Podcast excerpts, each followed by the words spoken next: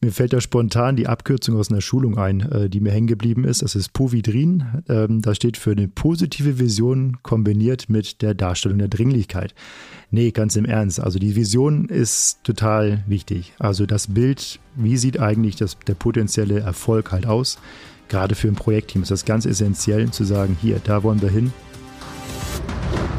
Hör mal, wer der ackert beim Class Talk. Wir sind Klaas. Du bald auch? Ich bin Sonja und in jeder Folge spreche ich mit einem Klasianer über seine oder ihre persönliche Klaas-Arbeitswelt. Denn hinter unserer Landtechnik stecken so einige kluge Köpfe. Über 11.000, um genau zu sein. Und einer davon ist heute mein Gast. Dr. Marco Ramm, Head of Transaxle Development. Marco, woher kommst du denn gerade, beziehungsweise was hast du gerade noch gemacht? Ja, hallo Sonja, ich komme gerade aus meiner täglichen Abstimmungsrunde mit meinem Team in Paderborn. Und solche Abstimmungsrunden sehen wie bei dir bzw. euch aus? Ja, in dieser Runde, da gehen wir die täglichen Ziele im Projekt, als auch in der Abteilung, mit dem Fokus auf die anstehenden Entwicklungsaufgaben einmal durch.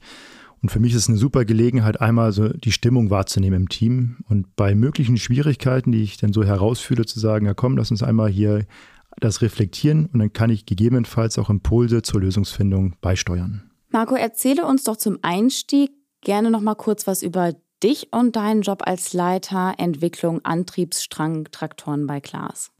Ja, ich selber bin 40 Jahre alt inzwischen, wohne in Paderborn, komme eigentlich aus dem Norddeutschland, aus Schleswig, ähm, bin verheiratet, habe drei Kinder, das jüngste davon auch gerade erst mal ein Jahr alt, habe zuvor Maschinenbau in Aachen studiert äh, mit Konstruktion und Entwicklung, habe dann nach der Promotion bei Klaas 2014 angefangen, dort aber erst in der Abteilung für die Stufenlosgetriebe. Und seit 2021 bin ich nur in der neuen Rolle als Head of Transaxle Development in Paderborn. Und das ist ganz spannend. Es ist halt nicht nur diese Abteilungsleitung, sondern vor allem auch eine Projektleitung von dem Projekt Apaya.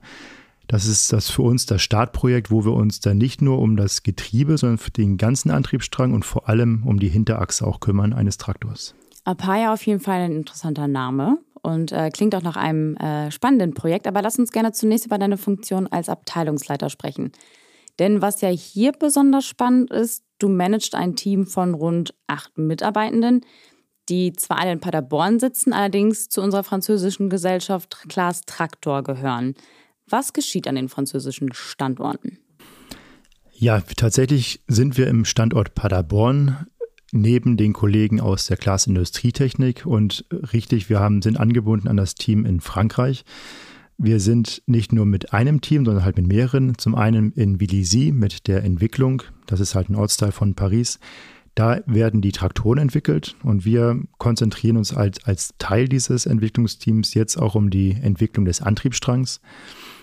Daneben auch mehr über das Projekt ähm, muss man natürlich auch die Industrialisierung im Blick behalten. Das heißt, die Serienfertigung, das passiert in Le Mans. Da werden die Traktoren später produziert. Wir selber haben aber auch noch in Frankreich mit Beauvais zu tun. Dort werden die Hinterachsen halt produziert. Ähm, und um etwas produzieren zu können, muss ich es auch erstmal erproben. Das passiert im Standort Tranger. Also es ist wirklich eine komplexe Situation, viele Standorte. Aber für uns sind das die Kollegen äh, und in Frankreich, die mit uns halt eng am Entwicklungsprojekt gemeinsam zusammenarbeiten. Gehört ihr denn schon lange zu dem Team Class Traktor oder kam das so mit der Gründung der Abteilung 2021? Wie hängt das zusammen? Auf jeden Fall. Das ist also 2021 ist die Abteilung gegründet worden und seitdem sind wir halt auch trotz dem Standort in Paderborn gehören wir jetzt halt zu Class Traktor in Frankreich und sind damit jetzt halt Bestandteil des Traktorentwicklungsteams. Und ähm, das war natürlich nicht immer so. In Paderborn ist eigentlich die Glas Industrietechnik und die haben halt Getriebe gebaut und liefern sie an Glas Traktor. Und das ist natürlich eine andere Rolle. Das ist dann wirklich die Rolle als Lieferant. Hier ist es aber wirklich so, dass wir im eigenen Haus bei Class Traktor jetzt diese Komponenten des Antriebsstrangs entwickeln. Kannst du uns diese Umstellung vom Einkauf, beziehungsweise ihr in der Position als Lieferant zur eigenen Entwicklung einmal vielleicht genauer erklären? Ja, das ist so, dass wir als Lieferant natürlich nicht in alle Sachen halt Einblick bekommen. Das ist, äh, wir versuchen es natürlich in die, äh, in die Situation des Kunden halt hineinzuversetzen, aber es ist nicht so einfach. Jetzt als Kunde und quasi als Entwickler im eigenen Haus hat man natürlich viel einfachere Zusammenarbeit mit den Kollegen in VDC und in den anderen Standorten, um einfach das Produkt noch besser zu verstehen. Und das ist natürlich, man kann viel einfacher Innovation anstoßen, man kann viel besser auch Lösungen reflektieren und auch wirklich auf Augenhöhe mit den Kollegen am idealen Antriebsstrang des Traktors halt arbeiten. Das ist eine ganz andere Situation, als es vorher der Fall war. Und den Schritt finde ich echt sehr interessant und super, weil ich habe zu einer Zeit schon in der Abteilung der CVT-Getriebe auch schon gesagt, Mensch, das wäre doch klasse, wenn wir wirklich als Partner an dem Antriebsstrang arbeiten können. Nun ist es so gekommen. Ich finde die Entwicklung wirklich gut und ich habe aber auch schon in der Rolle der ähm, CVT-Getriebeentwicklung auch schon immer die Position versucht einzunehmen. Wie denkt denn der Kunde?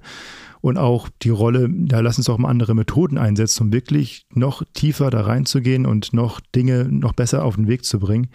Ähm, das hat mich äh, selber immer ausgemacht, auch schon während der Promotionszeit. Und deswegen finde ich das klasse, dass jetzt die Organisation diesen Weg jetzt so bestreitet, weil wir viel enger da jetzt zusammenarbeiten können. Ich finde nur gerade zu Beginn, also Dinge zu hinterfragen, super wichtig. Ich kann mir halt nur vorstellen, also das ist ja manchmal auch so ein schmaler Grad, ne? Von wegen, man gibt irgendwie, man möchte eigentlich was optimieren und vielleicht einen Impuls geben. Und man möchte aber auch nicht mit der Tür ins Haus fallen. Bist du denn dann bei deinem Hinterfragen auch manchmal äh, ja, auf Gegenwind gestoßen? Sicherlich. Also ich habe, man muss da wirklich sehr vorsichtig mit umgehen. Wenn man jetzt gerade da neu dabei ist, neu in der Organisation ist und ständig Dinge halt hinterfragt, dann ist es halt, kann das sehr schnell als Kritik verstanden werden. Ähm, insbesondere, wenn man dann halt ständig mit Alternativlösungen um die Ecke kommt und sagt, hier, lass uns das doch mal so machen. Es gibt Gründe, warum das so ist, wie es halt ist.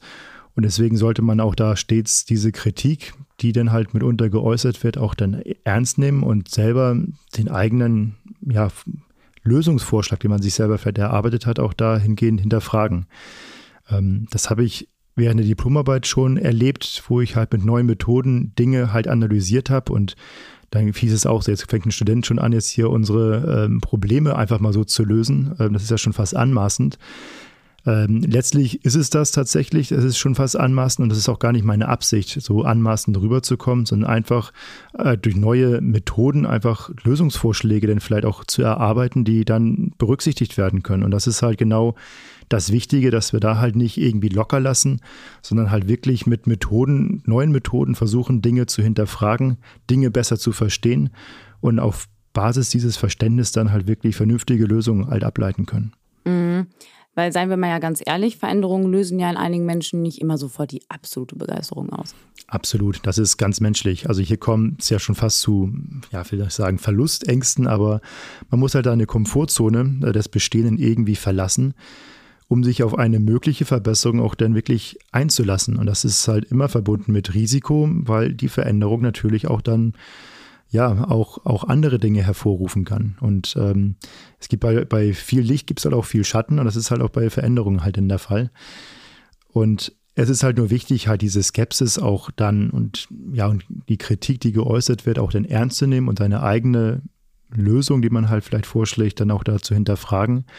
Ja, und die Kollegen auch einfach dann mit zu involvieren in diesen Wandel. Und wie begeisterst du dann die Kolleginnen und Kollegen für diesen Wandel? Ja, das ist mir fällt da spontan die Abkürzung aus einer Schulung ein, äh, die mir hängen geblieben ist. Das ist Povidrin. Ähm, das steht für eine positive Vision kombiniert mit der Darstellung der Dringlichkeit. Nee, ganz im Ernst. Also die Vision ist total wichtig. Also das Bild, wie sieht eigentlich das, der potenzielle Erfolg halt aus? Gerade für ein Projektteam ist das ganz essentiell zu sagen, hier, da wollen wir hin.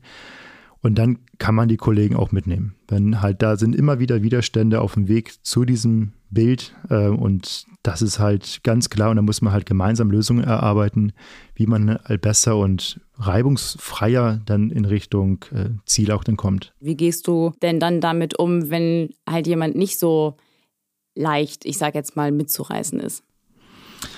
Ja, also ein Spruch, den ich auch gerne bei meinen Kindern bringe, äh, wenn halt gesagt wird, das können wir doch gar nicht, äh, dann sage ich halt immer, ja, das können wir vielleicht jetzt nicht, aber das können wir halt noch nicht. Ähm, es ist immer der Weg, halt das halt mitzunehmen und zu sagen, komm, lass uns jetzt mal schauen, wie können, was ist eigentlich das dein Beweggrund, weshalb du jetzt diese Kritik auch äußerst und ähm, dann halt, wie gesagt, trotzdem da jetzt halt Ansätze zu finden, da in diese Richtung auch dann zu gehen und auch mitzunehmen. Es gibt ja immer, natürlich reden wir jetzt gerade auch von den Skeptikern, aber es gibt dann ja auch genauso Menschen, die sich schnell für etwas begeistern lassen. Strukturierst du dann auch so in der Richtung dein Team, dass du die weniger Überzeugten gerne zusammen mit den Überzeugten zusammenarbeiten lässt? Ein Stück weit versuche ich es natürlich schon, auch wenn das in Zeiten von mobilen Arbeit nicht immer ganz so einfach ist. Aber zumindest halt, dass man auch solche Teams halt bildet für gewisse Aufgaben, um zu sagen, komm, lass uns da mal schauen, inwieweit wir halt diese Teams so zusammenstellen, dass dann auch der, die Kollegen auch unter sich sich mitnehmen und auch dann gegenseitig begeistern. Es muss halt immer ein Stück weit für das mit Mitreißen halt ist im Prinzip, ja, man muss sich halt hineinversetzen in den anderen, was bewegt ihn gerade, was sind halt seine, seine Beweggründe, sich für etwas zu entscheiden oder halt auch etwas halt nicht zu machen, ähm, dass man dann auch wirklich das, ja, wie sagt man so schön, adressatengerecht auch dann halt auch rüberbringt. Und das ist ganz entscheidend. Und wie gesagt, diese Teamzusammenstellung ist da auch ein ganz wesentlicher Punkt. Im Büro kann man es natürlich etwas einfacher machen. Da setzt man die Arbeitsgruppen entsprechend so, dass sie sich gegenseitig dann auch ja, unterstützen. Ja. Würdest du denn sagen, du hast dich auch in solchen Momenten von Gegenwind persönlich auch jedes Mal ein Stück weiterentwickelt? Also hat sich das zum Beispiel auch auf deinen Führungsstil ausgewirkt? Ja, definitiv. Ich denke mal, da bei jedem dieser Gegenwinde und Herausforderungen und mit jedem Sprung ins kalte Wasser äh, lernt man immer was. Und das sind Dinge, die ähm, machen einen dann ja routinierter in solchen Dingen. Ähm, auch wenn ich noch weit davon weg bin, dass man da jetzt sagt, jeder Gegenwind lässt einer vollkommen kalt. Das ist, ähm, das ist bei weitem nicht der Fall. Aber man lernt einfach damit umzugehen und kann auch eine gewisse ja, ähm, Reaktion auch zeigen und auch Ruhe denn auch da ausstrahlen und verfällt nicht direkt. Und man kippt nicht sofort beim Gegenwind um, sondern man versucht dann wirklich zu sagen, das zu versachlichen, diesen Gegenwind und zu sagen, ja komm, das sind jetzt Dinge, die geäußert werden, die sind schon fast eher emotional, dass man da sagt, ja, lass uns einmal das sachlich beurteilen und dann halt die richtigen Schlüsse daraus ziehen. Und dieses Versachlichen ist dann schon eigentlich der Moment, wo dieser Gegenwind komplett eigentlich in sich zusammenfällt man sich den Wind aus den Segeln fast schon nimmt. Ja, bist du denn eigentlich auch privat gerne, ich sage jetzt mal so eine Art Motivator, also der, der ja Neues ins Rollen bringt? Ein Stück weit schon, auch wenn ich da natürlich mit dem Povidrin definitiv an meine Grenzen stoße. denn äh, gerade bei drei Kids ist das nicht immer ganz so leicht. Da funktioniert äh, dieses Povidrin nicht. funktioniert das nicht ganz so. Vor allem der Punkt mit der Dringlichkeit ist da wirklich sehr relativ. Ähm, da ist es die Dringlichkeit vielleicht für den Tag und dann ist aber auch vorbei. Nee, ähm, ganz im Ernst, das ist halt schon so, dass ich versuche, da auch privat ähm, Dinge vorzuschlagen, vor allem in Richtung Urlaub oder neue Urlaubsziele, neue Urlaubsmethoden, Camping und dergleichen, dass man da einfach einfach mal schaut, Mensch, lass uns da mal auch solche Dinge wagen. Und da ist es halt auch so, da wird natürlich auch erstmal gesagt, ach du liebe Güte, das geht doch alles gar nicht mit Kind und hier und dort. Das ist, ja, da dann halt den Mut auszusprechen, komm, lass uns das mal wagen denn da kann auch viele schön, viel Schönes bei sein. Wenn du so auf deine berufliche Laufbahn zurückblickst, sowohl auf deine Zeit an der Uni Aachen als auch auf deine Karriere bei Klaas, gab es da schon mal den, den Rollenwechsel, also dass auch du selbst schon mal für etwas Neues begeistert werden musstest? Definitiv. Also eigentlich bei allen Phasen, wo man denkt, oh, oh, da ist jetzt eine Veränderung, die jetzt ansteht, das ist fast wie so ein Sprung ins kalte Wasser. Und da habe ich mich immer gefragt, Mensch, warum werde ich jetzt gerade gefragt für solche eine Aufgabe?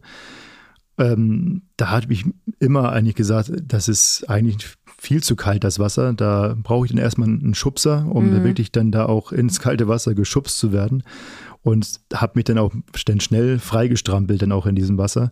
Aber auch klar, da ist es auch dann, wie gesagt, inhaltlich auch so, dass man dann dort schon noch Motivation auch braucht, da hinzugehen.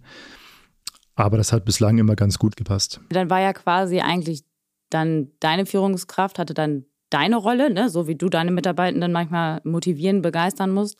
Er hat dich dann quasi deine Führungskraft begeistert, um diesen Schritt ins kalte Wasser zu wagen. Hast du dabei auch irgendwie schon mal so festgestellt, dass du gedacht hast, ah, das war jetzt schon ein schlauer Schachzug von meinem äh, Chef? Das sollte ich vielleicht auch mal beim nächsten Mal irgendwie anwenden, weil du gemerkt hast, okay, hat es jetzt so im Nachhinein doch ganz gut funktioniert? Ja, also man reflektiert oder ich reflektiere eigentlich immer so den Umgang auch so mit Menschen im Allgemeinen und vor allem halt auch dann mit den eigenen Chefs. Und jeder Chef, auch schon in Aachen, äh, auch jetzt hier bei Klaas, gibt einem immer irgendwas mit. Das ist halt, ähm, das ist wie so ein Rucksack, den man halt vollpackt mit vielen guten Dingen, vielen komischen Dingen mitunter halt auch. Und da versuche ich natürlich die guten Dinge auch dann selbst wieder aus dem Rucksack rauszuholen, um halt dann ähm, den eigenen Mitarbeitern dann auch ähm, bei den eigenen Mitarbeitern auch einzusetzen. Ja, apropos Rucksack und du greifst auch auf alte Erfahrungen zurück. Hast du schon zuvor ähnliche Projekte geleitet, dass du hier auf Erfahrungen zurückgreifen konntest? So nach dem Motto, jetzt hole ich hier meinen Rucksack. Wie begeistere ich Menschen für Neues raus? Ja, ich hatte zunächst, wie gesagt, 2014 angefangen und nach vier Jahren gab es dann ein größeres Projekt, was anstand. Und auch da hatte ich das Gefühl, oh, oh, das ist ein wirklich großes Projekt. Und dann wurde ich von meiner Führungskraft gefragt, Mensch, ähm, willst du die Projektleitung übernehmen? Das war für mich dann auch schon gefühlt sehr, sehr kaltes Wasser. Ich selber hatte zunächst große Skepsis, aber habe dann bei näherem Hinschauen dann auch einen Ansatz entwickelt, wo man sagen kann, ja, so kann es halt funktionieren. Und da war auch im gesamten Projektteam die Angst vor dem möglichen Scheitern halt sehr, ja, sehr spürbar. Und ähm, es war halt jetzt die zeitlichen Rahmenbedingungen, die, die Aufgabe selber. Es also waren, gab viele Herausforderungen und es gab viele, viele Momente und Steilvorlagen, die man sagt, sagen könnte, Mensch, lass uns jetzt eigentlich hier aufhören. Das ist ja, das kann ja gar nicht funktionieren. Und es gab dann mit jedem kleinen Schritt wirklich ein Aufatmen in der Truppe, wenn man halt nochmal kurz reflektiert hat, Mensch, was haben wir jetzt in der letzten Phase Großes erreicht? Und das haben wir dann auch wirklich jedes Mal auch fast zelebriert. Also wenn eine Zeichnung fertig war, dann gab es halt zufälligerweise zum rund um Nikolaus einen Schoko-Nikolaus fürs Team. Kurz darauf waren die ersten Komponenten fertig, dann gab es den Schoko-Osterhasen und dergleichen. das war wirklich eine äh, ganz witzige Sache auf der einen Seite, aber es hat halt dazu geführt, dass das Team wirklich gemerkt hat, Mensch, wir schaffen was, wir kommen hier voran und das nicht die Dinge, die halt im Jetzt und Hier Schwierigkeiten bereiten, das alles zunichte machen, was man bis dahin schon erreicht hat? Da stelle ich mir natürlich auch die Frage nochmal im Rückblick darauf, dass ähm, ja, du ja Team Klaas Traktor in Frankreich bist oder ihr seid. Ähm, wie schafft ihr es hier in der Zusammenarbeit, äh, ja, eine effiziente Abstimmung zu ermöglichen? Und wie können wir uns da die Zusammenarbeit mit den Kolleginnen und Kollegen in Frankreich vorstellen? In der Tat, es ist halt viel Kommunikation, damit wir auch als Team auch wirklich wahrgenommen werden. Jetzt sind wir organisatorisch im gleichen Team, aber ganz klar, wir müssen das natürlich auch dann wirklich in den Alltag überbringen. Also wir haben täglich Abstimmungsrunden verschiedenen äh, Themenfeldern. Wir versuchen einmal im Projekt das Ganze halt dann auch etwas globaler zu betrachten, aber dann gibt es immer wieder kleinere Taskforce für diverse Themen, wo halt dann die Kollegen aus Frankreich mit den Kollegen in Paderborn zusammenkommen Idealerweise nicht nur telefonisch, sondern auch in einem Workshop vor Ort, sei es in Paderborn oder in Vélizy. Das ist ganz wichtig, dann halt auch gemeinsam das sichtbar zu machen, dass wir denn auch da sind und dass wir auch als Team auch wahrgenommen werden. Das habe ich bislang aber einen sehr guten Eindruck, dass wir wirklich auch so als inzwischen auch als Experten oder heranwachsende Experten auch wirklich so wahrgenommen werden und dass wir dann da auch wirklich gerne befragt werden für gewisse Themen, weil wir halt auch dann Dinge hinterfragen tatsächlich, auch im gesamten Team, weil wir halt noch recht neu sind und dann halt auch neue Impulse auch geben für neue Lösungen. Darüber hinaus ist es halt schon so, dass wir auch immer wieder auch aufzeigen, hier, wir haben in Paderborn genauso eine Glasflagge vor der Tür, genauso wie in Frankreich. Wir sind also wirklich ein Laden und auch durch die Organisation zwar an verschiedenen Standorten, aber ja, mal das mobile Arbeiten zeigt es ja, das ist eigentlich relativ egal, wo jemand sitzt, äh, wenn halt spürbar ist, dass man wirklich als Team an einer Sache halt arbeitet. Und das ist generell ein Punkt, der mich auch seinerzeit auch fasziniert hat bei Klaas als Arbeitgeber. Man ist ja nicht nur an einer kleinen Komponente dran, es geht immer darum, das Produkt vor Augen zu haben und das ist, Ganze ist halt wirklich, als dass man als Glasfamilie wirklich an diesem Produkt auch arbeitet mit verschiedenen Schwerpunkten. Jeder bringt seine Expertise da rein, sei es von der kleinen Komponente über das System bis zum Gesamttraktor. Und das ist ähm, eine ja fast schon freundschaftliche Verbindung im Team. Ein sehr starkes halt Wir-Gefühl und eine sehr starke Identifikation zum Produkt, also bis hin auch zur Management-Ebene.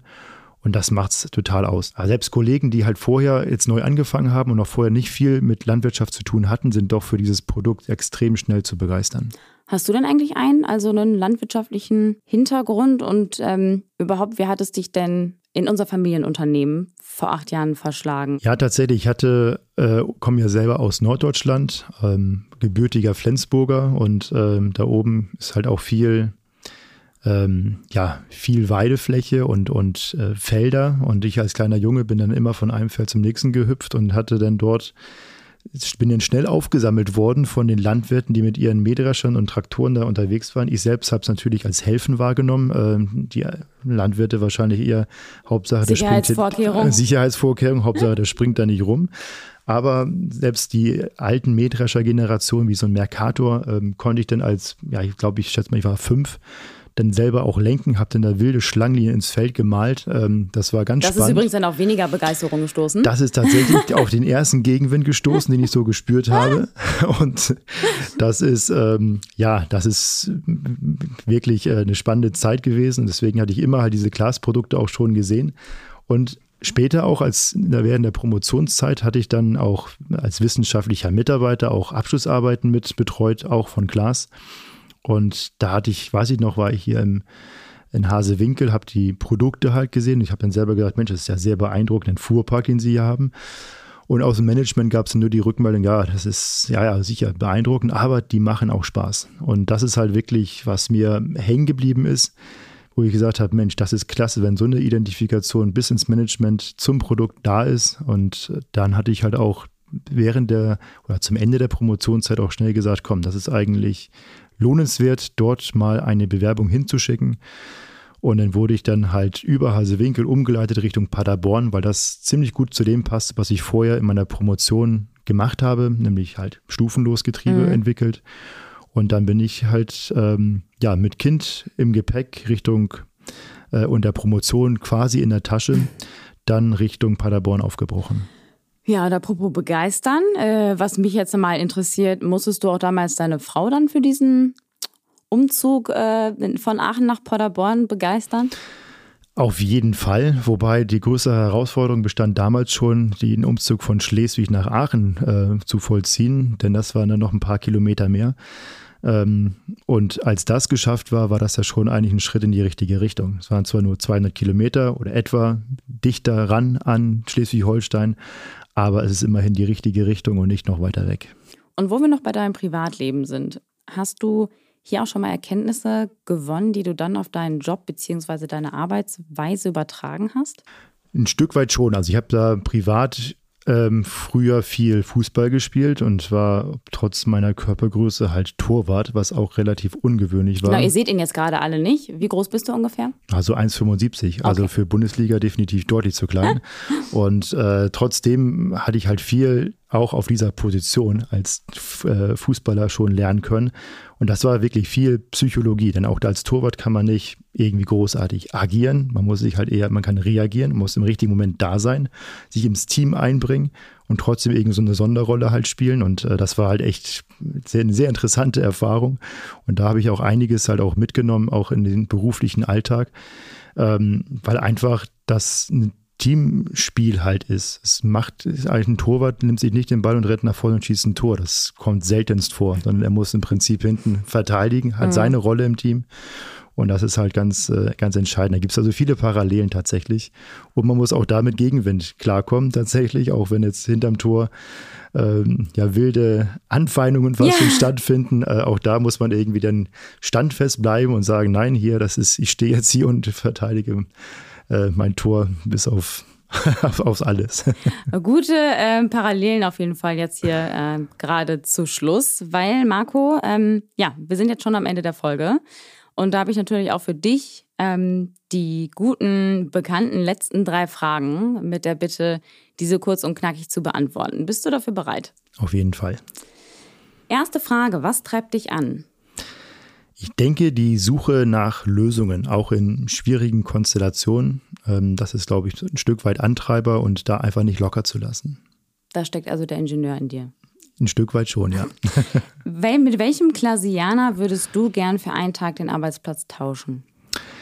Also ich denke, das wäre ähm, jetzt nicht unbedingt einer, aber das wäre so der Bereich im Marketing und da einfach mal schauen, wie werden eigentlich die Produkte vermarktet und vor allem, wie, wo kommst du eigentlich zu diesen tollen Produktvideos? Die finde ich immer extrem begeisternd und da würde ich als fast schon als halber Hobbyfotograf gerne mal Mäuschen spielen, wie man sowas halt angeht, um halt zu so tollen Produkten halt zu kommen. Also Produkte in dem Form halt von Videos. Ja.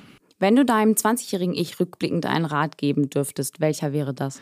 Ähm, ja, ist eine gute Frage. Ein Stück weit auch als 20-Jähriger schon den Mut zu haben, Dinge zu hinterfragen, auch wenn das erstmal fast schon vermessen irgendwie ist und auch schon anmaßen, aber trotzdem, ja, sich auch von dem da nicht locker zu lassen und sagen halt, Mensch, wie funktioniert das? Wie ist das? Warum ist das tatsächlich so? Denn häufig löst man bei, mit solchen Fragen doch gewisse ja, Dinge halt aus und, und ähm, es lohnt sich wirklich da auch mutig zu sein. Auch mutig vor allem auch für die eigenen Interessen und die eigenen Vorlieben, denn das ist, ähm, man sollte nicht nur darauf schauen, dass man es jetzt anderen Leuten irgendwie recht macht, sondern halt sich selbst und dass man selbst halt auch den Spaß einer Sache nicht wirklich verliert. Ähm, das ist ganz wichtig dass man selber den Spaß bewahrt an der Angelegenheit. Ähm, man sagt ja, die Produkte, die sind nicht nur beeindruckend, die machen halt auch Spaß und das ist halt ganz wesentlich. Schönes Abschlusswort. Marco, besten Dank für deine Zeit, die du heute für uns genommen hast und für die Einblicke in deine persönliche Klassarbeitswelt. Vielen Dank für das Gespräch. Weitere Einblicke in unsere Arbeitswelt gibt es wieder in einem Monat. Und zwar von Kirpal Singh Sian. Der gebürtige Inder ist für die Produktentwicklung unserer Mittelgroß- bis Kleinmähdrescher verantwortlich und lebt in zwei Glaswellen, Deutschland und Indien. Warum in der indischen Produktentwicklung manchmal weniger mehr ist und welchen Herausforderungen Kirpal tagtäglich begegnet, erfahren wir in der nächsten Class Talk Folge. Bleibt auch in der Zwischenzeit auf dem Laufenden und folgt uns auf Instagram unter class-careers oder auch auf LinkedIn. Und nicht vergessen, abonniert und bewertet gerne unseren Podcast und seid dabei, wenn es in einem Monat wieder heißt Hör mal, wer der ackert beim Class Talk.